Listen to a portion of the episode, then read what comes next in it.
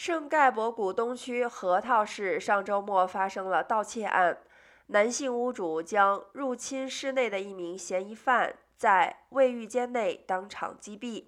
另一名嫌犯在逃。据证实，该屋主是华裔夫妇，死者也是亚裔。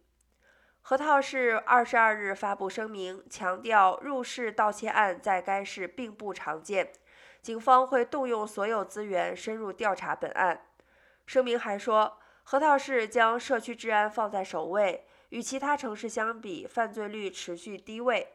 核桃市非常关心案发屋主的安全，并继续与警方合作维持社会治安，作为市议会承诺保障居民的公共安全。